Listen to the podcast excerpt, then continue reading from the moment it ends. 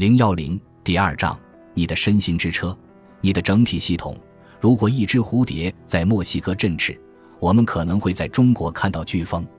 蝴蝶效应来自数学中的混沌理论。朋友们，一切都是有联系的，任何事情都有原因。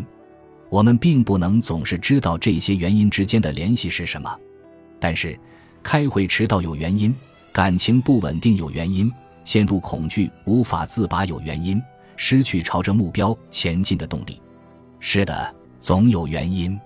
好消息是，如果你掌握了你将要学习的工具和技能，你就能够控制你的行为的系统，识别你的情感习惯，并揭开其中一些原因。那些在你控制范围之内的原因的神秘面纱，当然，总有一些事情是你无法控制的，但那只是生活的一部分。然而，正如希腊哲学家埃皮克提图所说，重要的不是你身上发生了什么，而是你会如何应对它。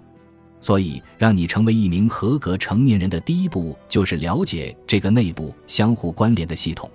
这是所有人共有的硬件。掌控那些能够让你产生不良情绪的情感习惯，无论你是更倾向于城堡模式还是乡村模式，了解你内部系统运作的基本机制，总能让你在人生中做出你想要的改变。这一章将帮助你明确你内在反应的组成部分，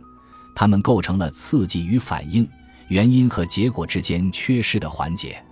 有了这些信息。你将会发现，你独特的情感习惯与系统之间有何种关联，以及是什么原因导致你陷入了困境。